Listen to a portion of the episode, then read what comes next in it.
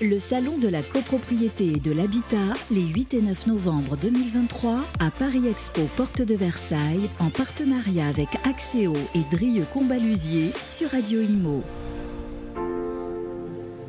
Bonjour, bienvenue à tous. Radio Imo toujours en direct de la Porte de Versailles à Paris pour le Salon de la copropriété et de l'habitat édition 2023. On va se pencher tout de suite sur la donne énergétique. On en a énormément parlé en 2022 avec ce choc sur l'énergie. Les copropriétés, évidemment, euh, se sont euh, mobilisées. Ça a été assez compliqué pour certaines. Ça l'est toujours parfois. On va en parler avec deux experts. On est ravis euh, d'accueillir Nathalie Mougeot. Bonjour Nathalie. Bonjour. Responsable prescription et partenariat auprès des acteurs de l'immobilier chez EDF énergéticien, électricien national. Et puis Édouard Morlot, notre grand témoin, président délégué national de l'UNIS. Bonjour Édouard. Bonjour Fabrice, bonjour Nathalie. Nathalie, on démarre avec vous. C'est vrai qu'on continue à en parler hein, en 2023 de cette, euh, de cette donne énergétique. C'est vrai que ça a traumatisé pas mal de, syndics euh, de devoir s'adapter, de devoir comprendre la facture. Euh, de se pencher sur qui payait quoi et de renégocier pour certains. Euh, aujourd'hui, avec vous, on, fait le point. Euh, est-ce que la situation va mieux? Alors, le prix de la molécule, hein, on va le dire comme ça, a, baissé. On n'est plus sur les pics qu'on avait connus. On va pas revenir sur les mécanismes assez complexes. Mais on, reste, on va rester, on a l'impression, à des niveaux quand même relativement élevés. Alors, ça dépend déjà des énergies. On le voit, euh, le gaz reste très fluctuant, l'électricité, euh, pour le moment, a baissé, mais ne reviendra pas, euh, et c'est toutes les discussions qui ont lieu actuellement, ne reviendra pas au prix que l'on avait auparavant. alors on n'a pas de boule de cristal pour dire ce qui va se passer, puis les contextes géopolitiques actuels rendent quand même les choses un petit peu, un petit peu tendues. Par contre, ce que, ce que l'on voit, c'est que ça a permis de bouger les lignes et de réouvrir euh, un certain nombre de euh, discussions, notamment avec la Commission européenne et toutes les discussions qui ont lieu actuellement pour décorréler le gaz enfin l'électricité et le gaz, ce qui quand même avait été un facteur très important euh, de la crise de, l'an passé. et puis aujourd'hui, bah, les nouvelles sont plutôt bonnes puisque l'année dernière sur, sur la production, mmh. ce qui fait qu'on ne devrait pas avoir du tout les mêmes craintes de, de risque de pénurie qu'on a pu avoir l'année dernière donc pas de, prix qui vont s'enflammer comme, comme, l'an passé, euh, pour deux raisons. Hein. la première, c'est que toutes les centrales ont été remises en fonctionnement, les réparations ont été faites. Ça y est, on avait des... Alors euh, voilà, enfin bon, il reste après la maintenance euh, classique, mais on, est revenu sur les programmes classiques de, maintenance et on n'est plus du tout sur les tranches qui avaient dû être arrêtées l'année dernière. Ça, c'est un premier point. Un deuxième point que l'on a tendance à oublier pas mal alors que c'est un facteur important, c'est l'hydroélectricité, donc les barrages, où l'année dernière, avec les sécheresses, euh, on, avait une, on avait une réduction de la production sur les parages de l'ordre de 17%. Euh, aujourd'hui, ça va mieux. Il pleut beaucoup. Et aujourd'hui, on a beaucoup d'eau. Ça va mieux. Et en fait, toutes les prévisions sont les, capacités au niveau des barrages sont, sont Donc, moins d'inquiétude finalement pour la fin d'année. C'est vrai qu'on se souvient, on avait parlé de, de blackout, d'un hiver qui allait être très compliqué. On se demandait si on n'allait pas avoir des, suspensions. Euh. Mais là, vous nous dites finalement plus de capacités. Les centrales ont été remises en service. Et puis, on a les barrages qui vont fournir davantage. Donc finalement, clignotant plutôt au vert, quelque chose de plus positif que, ce qu'on avait l'an Sur la production, beaucoup moins d'inquiétude pour passer euh, pour passer la pointe hivernale. Oui. Euh, voilà. Il n'empêche que les bonnes habitudes qui ont été gardées l'année dernière doivent être conservées. Les fameux éco-gestes. On va y revenir. Je voudrais faire réagir évidemment Édouard Morlot. C'est vrai que Édouard, Nathalie disait à l'instant, euh, ça, a été, euh, ça a été finalement peut-être un, mal nécessaire. C'est-à-dire se rendre compte à un moment que voilà, l'énergie euh, n'est pas gratuite ou, très peu chère, que ça, que ça coûte et que ça va coûter. c'est vrai que c'était dur à encaisser, mais finalement, on s'est rendu compte de la nécessité finalement de faire cette transition et même d'aménager ou de rénover encore plus ou encore plus vite euh, les copropriétés. Oui, c'est vrai Fabrice. Euh, il est important aujourd'hui, alors dans, la rénovation, c'est vrai qu'on réduit sa facture. Euh, il suffit de changer ses modes d'éclairage. On sait que passer du LED, de l'incandescent vers le LED, permet de faire des économies qui sont quand même non négligeables. D'utiliser une application comme EcoWatt qui permet de savoir aujourd'hui où en est la consommation, où sont les pics de consommation, où on doit faire plus attention. Euh, et puis je crois que bah, quand on a un fournisseur d'énergie, on a son application et d'aller voir régulièrement où est-ce qu'on en est. Euh, est-ce que euh, on fait attention à éteindre, à baisser sa température quand on part le matin? Est-ce qu'on laisse les lumières allumées dans les pièces où on n'est plus? Euh, Est-ce qu'on laisse l'eau allumée euh, C'est un réflexe, voilà, excusez-moi, qui a été pris par les, par, les, par les copropriétaires, par les occupants, par monsieur et madame tout le monde, ou est-ce que les syndics aussi ont sensibilisé ou ont Eh bien sûr, on, on a eu un rôle, on a eu un rôle aujourd'hui au travers de la loi climat et résilience. on parle de la, la- on parle aujourd'hui euh, des obligations réglementaires, mais au-delà des, règles- des obligations réglementaires, c'est aussi de sensibiliser. Euh, parce qu'on dit que l'énergie non consommée coûte rien. hein. Euh, je crois que ça, c'est une règle d'or. Euh, donc, il y, a un rôle d'économie, on a un rôle de sensibiliser nos clients aujourd'hui à faire attention à leur consommation au travers d'applications et, de changer les habitudes. On ne pourra pas revenir des consommations. On sait que le coût de l'énergie a augmenté, on sait qu'il baisse aujourd'hui, mais si on continue à consommer de cette façon-là, on sait que dans quelques années, il n'y en aura pas pour tout le monde. Je crois que c'est clair. hein. J'entendais dans certains pays, euh, en Inde, il faudra, ils auront de l'énergie peut-être qu'un jour sur deux. Donc ils devront charger leur téléphone le lundi et l'autre le mardi. Enfin, c'est pas possible. On peut pas imaginer ça que des pays n'aient plus aujourd'hui accès euh, aux ressources euh, d'électricité ou, ou- ou de gaz. Donc Et pourtant, il y a un enjeu planétaire. C'est une, une réalité dans beaucoup voilà. de pays. Donc la sobriété passe aujourd'hui par des mesures qui doivent être durables et, et- et réfléchies et, et d'être aidés, d'être accompagnés aujourd'hui, euh, nos clients et les sensibiliser. Cet enjeu de sobriété, effectivement, le meilleur kilowatt, c'est celui qu'on consomme pas, hein, comme on dit euh, Nathalie Mougeot. Euh, euh, Aujourd'hui, sur ces, ces enjeux de sobriété, c'est vrai que euh, EDF euh, bah, est au cœur du, du sujet hein, et, et- et fait des campagnes, est très actif sur, euh, sur ce sujet, sujet de la sobriété.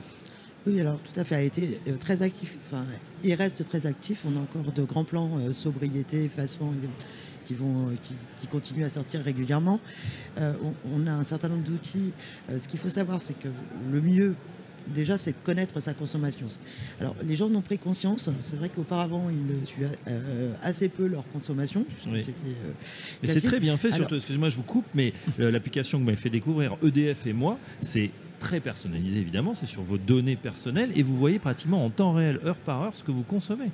Oui, et avec un comparatif avec un Oui. logement équivalent Et pour des, voir et des trucs et astuces. et des trucs et astuces pour permettre euh, d'aller faire des éco-gestes. Tout ça, ça peut être complété, euh, ça peut être complété sur le site internet euh, d'EDF particulier notamment, où il y a toute une série de mesures ou d'explications sur ce qu'on peut faire. Il y a des choses très simples. Le télétravail s'est développé. Oui. On a beaucoup de réunions Teams euh, ou autres euh, en télétravail. Couper la vidéo sur un Teams, donc l'ouvrir pour dire bonjour parce que c'est quand même bien de voir son interlocuteur au moins euh, deux minutes. Mais après couper la vidéo, c'est 80% de consommation d'énergie en moins sur la réunion. Alors ça je confirme parce que moi j'en fais avec mon téléphone, je peux vous dire ça baisse à vitesse grand V si vous restez avec la vidéo. Voilà. Donc, donc ça oui, on dit bonjour finalement et après on n'a finalement pas forcément besoin de se voir, sauf s'il y a un tableau, une présentation, mais c'est vrai que c'est une bonne Ben, idée. on peut projeter, Oui. ça consomme moins que de laisser la vidéo en plus de la projection. En plus, donc c'est 80% en moins de couper la vidéo. D'accord. Donc voilà, c'est un, un petit truc et ça change pas grand chose. À Mm. partir du moment où on s'est vu, on s'est dit Mais c'est bonjour, en on sait qu'on n'est électricité pas en ou pyjama. en, en bande passante euh, internet finalement, ou, ou les deux? Mais c'est en consommation de, de- du portable. Donc c'est vraiment en consommation pure d'énergie. Qu'est-ce qu'on fait d'autre? On, on a l'habitude de dire est-ce qu'on essaye de décaler, de faire ses machines le soir? Bah, Il y en a qui râlent après parce qu'ils entendent la machine a- à laver pendant, le, pendant la nuit. Est-ce qu'on essaye de débrancher certaines prises, de débrancher les appareils qui sont en veille? Tout ce qui est en veille. Forcément, la veille, ça consomme énormément. Euh, après, c'est aussi prendre des, faire attention dans l'achat des équipements, prendre des équipements le plus euh, économe possible. Euh, je regardais là, une publicité récemment qui permet de plus ouvrir son frigo pour savoir ce qu'il y a dedans. On toque dessus et euh, finalement, on voit Ah par oui. transparence ce qu'il y a dedans. Je sais personnellement, j'ai pris un frigo avec une trappe, ce qui m'évite, si je veux juste prendre une boisson, D'ouvrir tout le frigo tout le J'ai juste une trappe. euh, C'est pas mal. donc c'est- des petites choses comme ça qui, mine de rien, en fait, quand on achète un appareil électroménager, euh, il faut regarder pour économiser sur... Euh, c'est aux fabricants, c'est aux fabricants de jouer Edouard, un rôle de frigo, communication. euh, non, pas encore, parce pas que je encore l'ai- non, pas encore, mais le prochain certainement. Oui. Ouais. Oui, parce qu'après, c'est vrai que, bah, les- attention, il faut euh, rappeler quand même, on est dans une problématique de pouvoir d'achat. Les gens comptent aujourd'hui, c'est normal. On se dit, tiens, il y a 100 euros en moins. Oui, mais si c'est finalement pour le Oui. perdre dans la durée, parce que c'est des appareils qu'on garde quand même 7, 8, 10 ans, Oui. euh, dans la durée, ça peut faire la différence. Exactement, voilà, c'est euh, c'est important et je pense que. Mais ça se mesure et je pense que c'est quelque chose, si, si chacun prend conscience de ça, euh, on, on dit que c'est une goutte dans l'océan, mais avec des gouttes, on fait, on, on fait, on fait des fleuves, quoi. Donc, mais il euh, suffit de regarder euh, le bon comportement euh, finalement des Français l'année dernière Oui. pour passer la crise. Les- alors entre le prix de l'énergie qui avait, euh, qui avait explosé et euh, les campagnes qui ont été faites sur la sobriété, euh, les Français ont quand même réussi à se mobiliser pour économiser 8%. C'est énorme. Mm. Euh, donc, euh, donc, ils ont réduit leur consommation et ça, faut pas le perdre parce qu'il faut pas oublier que Mm. euh, même euh, si le prix de l'énergie euh, redescend, on a toujours ces objectifs et qui sont fixés par la loi et qui vont encore être renforcés dans les lois euh, qui sont à venir de euh, réduction de la consommation et de réduction des émissions euh, de gaz à effet de serre. Donc les deux sont liés, c'est euh, regarder comment consommer moins, comment consommer mieux.